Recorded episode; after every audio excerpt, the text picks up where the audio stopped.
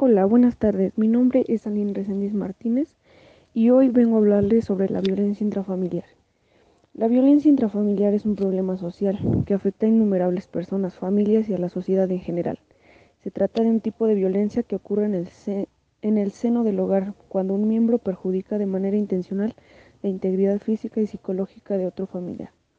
La familia es la organización más importante de la sociedad. Esto se debe a que está compuesta por la alianza entre dos individuos, como el matrimonio o el consanguinato, y porque también implica los lazos de consanguinidad. consanguinidad. Esto conlleva que existen los valores familiares, que implican un conjunto de creencias y demostraciones de afecto que se hacen desde el respeto, la honestidad, el apoyo, la comunicación y el perdón, la paciencia y entre otros. Existen familias cuya convivencia se ve afectada por los actos violentos que lleva a cabo cada uno de sus miembros con el objetivo de componer control o dominio, por lo que puede hacer uso, por ejemplo, de la fuerza física, la intimidación o el acoso. El individuo maltratador acostumbra generar daños psicológicos y físicos a, a, sus víctimas. Estos siguen un patrón de abuso ya que por lo general este tipo de personas ya han vivenciado este tipo de situaciones anteriormente con sus familias y las repiten en su círculo familiar. Las agresiones cualquiera sea, cualquiera que sea, pueden ser constantes e incluso fáciles de identificar según el daño que generen la dignidad de una persona o de su salud física o mental. Sin embargo, las víctimas huyen, permanecen en silencio y evitan denunciar al agresor por miedo a que les ocurra algo peor, por vergüenza o por estar limitados o hablar con otras personas. Daños psicológicos, volvemos a repetir. Generalmente las principales víctimas de violencia intrafamiliar son las mujeres, luego le siguen los niños, los ancianos, los jóvenes, dependientes o personas con algún tipo de discapacidad. De ahí se hallan diferenciando varios tipos de fenómenos caracterizados por el abuso del poder del agresor, entre los que se destacan la violencia hacia la mujer, el maltrato infantil, y el maltrato infantil, la violencia hacia el hombre, la violencia hacia los ancianos, incluso la violencia filopaternal. En la actualidad, la sociedad enfrenta una serie de problemas debido a las diferentes estructuras familiares que se han formado en los últimos tiempos. E, e, un ejemplo son los niños y jóvenes mimados o sobreprotegidos, los padres que comparten un poco de tiempo con sus hijos debido a sus responsabilidades laborales y tapan sus, tapan sus ausencias complaciéndolos con todo lo que les piden. Esta situación ha tornado a los más pequeños de la casa en jóvenes violentos que no respetan a sus padres ni respetan a tutores, no siguen reglas ni cumplen ni con sus obligaciones. Cada día aumenta más el nivel de violencia intrafamiliar por parte de los hijos hacia sus padres. Tanto el agresor como la víctima de la violencia intrafamiliar comparten una serie de características que lo hacen más o menos vulnerables según la situación. Características del agresor. Presenta problemas de baja autoestima. Tiene dificultades para expresar su afecto hacia los demás. Dificultad para controlar sus impulsos. Es una persona celosa, demuestra inseguridad, puede presentar problemas con el consumo del alcohol y las drogas, es una persona emocionalmente inestable, puede presentarse como una persona inmadura y omite sus obligaciones familiares. En muchas ocasiones los agresores también fueron víctimas de violencia o maltrato durante su infancia o adolescencia, de ahí que repitan el mismo patrón de comportamiento que experimentaron en el pasado y presenten ciertos trastornos psicológicos. Características de la víctima. Es una persona sumisa, es insegura de sus capacidades e independencia, por lo tanto se convierte en una persona dependiente económicamente. Tiene muy baja autoestima, es temerosa y no se atreve, a pedir ayuda. Tipos de violencia intrafamiliar. De acuerdo a diversos estudios en relación a la violencia intrafamiliar, se pueden diferenciar distintos tipos de maltratos. Generalmente inicia a través del lenguaje cuando un miembro de la familia insulta o grita a otro. Luego estos maltratos pueden empeorar y llegar a diversos tipos de violencia física que incluso pueden poner en peligro la vida de las personas. Estos tipos de violencia son penados por las leyes, sin embargo se pueden prolongar desde bastante tiempo porque las víctimas muchas veces no denuncian estas situaciones por miedo, vergüenza o por estar bajo, bajo manipulación. Violencia psicológica o emocional. La violencia psicológica o emocional es aquella que hace uso de la palabra para realizar el daño sentimental en las personas. Es difícil de apreciar una, a simple vista por lo que se le dificulta su detección.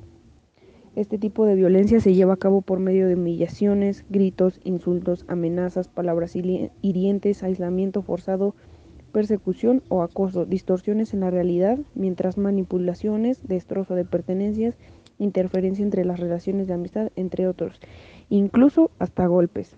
Aunque la violencia psicológica no se refleje, no se refleje físicamente en la víctima, de igual manera está sufriendo diversos trastornos emocionales que es que sufre diversos trastornos pueden apreciar por medio de sus inseguridades, bajo autoestima, miedos o actitudes poco comunes. Este tipo de violencia repercute de manera significativa la integridad mental de la víctima y genera diversos traumas. Violencia física. La violencia física es mucho más fácil de detectar que la emocional. Esto se debe a que deja huellas visibles en el cuerpo de la víctima tras una serie de agresiones y lesiones físicas, bien sean graves o menores.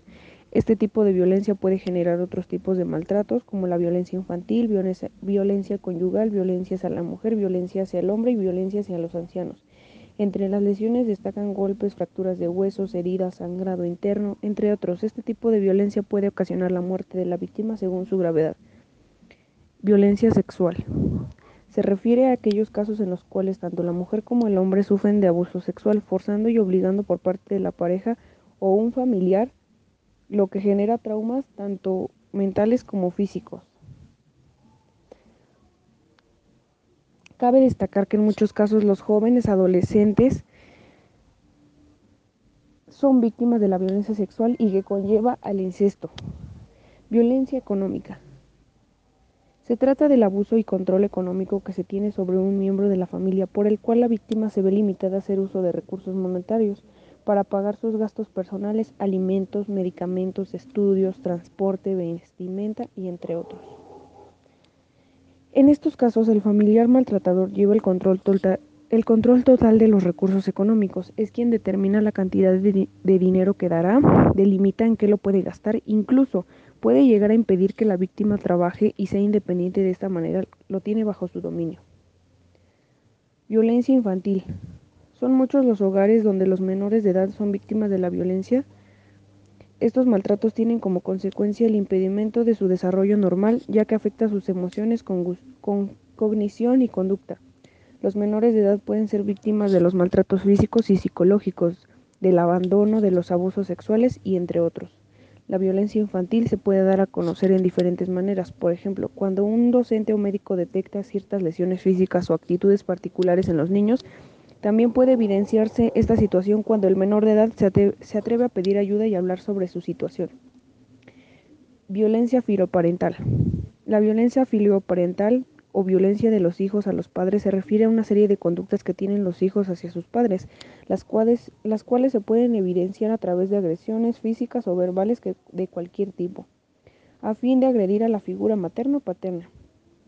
Finalmente, llegamos a violencia hacia las personas de la tercera edad. Se trata de la violencia que sufren los abuelos, quienes muchas veces son víctimas de los malos tratos o físicos por parte de sus hijos y nietos, bien sea porque no los respetan o, no o los consideran un estorbo en su hogar. Finalmente, las causas de más frecuentes que se pueden mencionar de la violencia intrafamiliar son las siguientes. El agresor se caracteriza se caracteriza por tener baja autoestima, ser intolerante, no controlar sus impulsos violentos y por la necesidad de tener control sobre su pareja e hijos. En muchas sociedades se relaciona por el dominio del sistema patriarcal. El hombre es quien provee a su familia. El consumo de alcohol y estupefacientes tanto en padres como en hijos es una causa de violencia intrafamiliar. Los medios de comunicación y la programación actual resaltan la violencia y la estereotipan. La desigualdad social entre hombres y mujeres sigue siendo una realidad de una causa de violencia intrafamiliar. Repetición de patrones o conductas de violencia experimentados por el pasado por parte del agresor. Dependencia de la víctima a nivel de control sobre sus hijos y pareja. El consumo de alcohol y estupefacientes tanto en padres como en hijos es otra causa de la violencia familiar. La desigualdad social entre hombres y mujeres dependencia de la víctima a nivel emocional y económico y finalmente incapacidad para solucionar los problemas sin el uso de la violencia. Todo esto refiere a que a veces en muchas personas no notamos que en sus casas tienen violencia intrafamiliar y en actitudes ya sea este, violentas, eh, tristes, psicológicas, nos damos cuenta. Y con esto terminamos el tema de violencia intrafamiliar. Y podemos evitarlo con muchas maneras, yendo al psicólogo, psicoterapeuta o a veces hasta un psiquiatra para poder evitar eh, suicidios, muertes y otras cosas.